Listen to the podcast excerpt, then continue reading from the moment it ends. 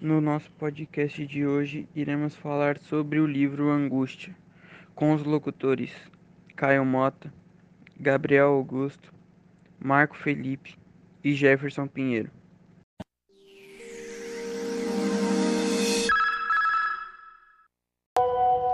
Graciliano Ramos o escritor, jornalista e preso político Graciliano Ramos é considerado o mais importante prosador da geração de 30. O estilo próprio de sua narrativa, sem floreios, seco e simples, propicia uma abordagem direta e profunda das situações e personagens retratadas. Grande romantista e contista, o autor destaca-se pela habilidade em abordar a interioridade humana, as reações psicológicas humanas e as relações humanas com o meio que se impõe, é, como se pode ver em Angústia.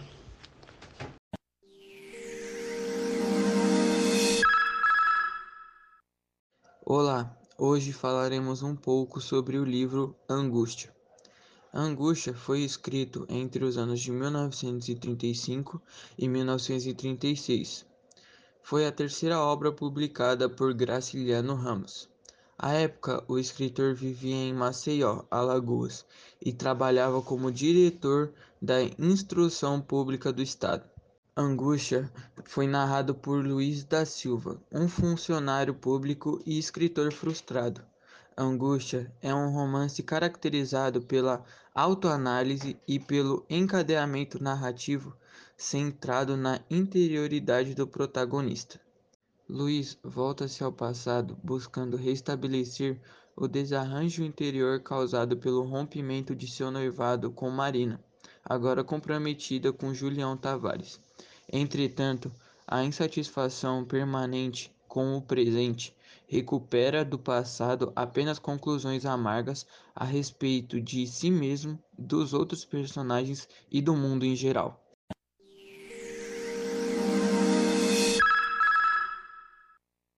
Emerge-se na narrativa lembranças de uma infância de afetos distantes, de frustrações sexuais e profissionais, delineando uma completa falta de horizonte e desencanto perpétuo do personagem em relação a si mesmo ou ao estado das coisas.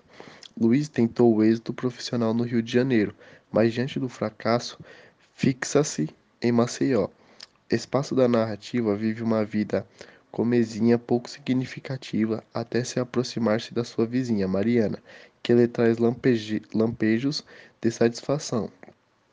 Marcam o casamento e Luiz gasta um pouco das suas economias para comprar um enxoval. Contudo, seus planos são frustrados ao descobrir que Mariana estava o traindo com Julião Tavares, sujeito rico, eufórico, eloquente, com aspirações literárias constantes de ar de superioridade. O ciúme passa, então, a tomar posse do Luiz, que, enganado e humilhado, mergulha em si mesmo no transtorno da derrota.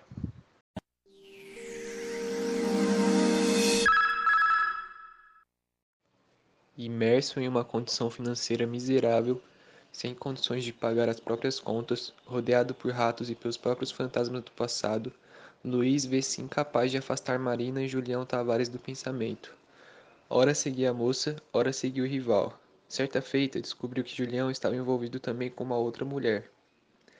A obsessão com as lembranças e a fragmentação subjetiva angustiante de Luiz levam-no a maquinar o assassinato de Julião Tavares. Até que, em uma de suas perseguições, Luiz encontra a oportunidade perfeita e estrangula Julião. Tomado de euforia e de súbita felicidade, sentiu-se repentinamente forte, não mais insignificante. Naquele momento, seus sofrimentos esvaneceram-se. No entanto, esse lapso de alegria e reconcilia reconciliação consigo dura muito pouco. Rapidamente a angústia volta a instalar-se em Luiz, tomado pelo desespero de ser descoberto. Ele volta para casa, completamente perturbado. Toma uma garrafa de cachaça e adormece. Não compara-se ao trabalho no dia seguinte.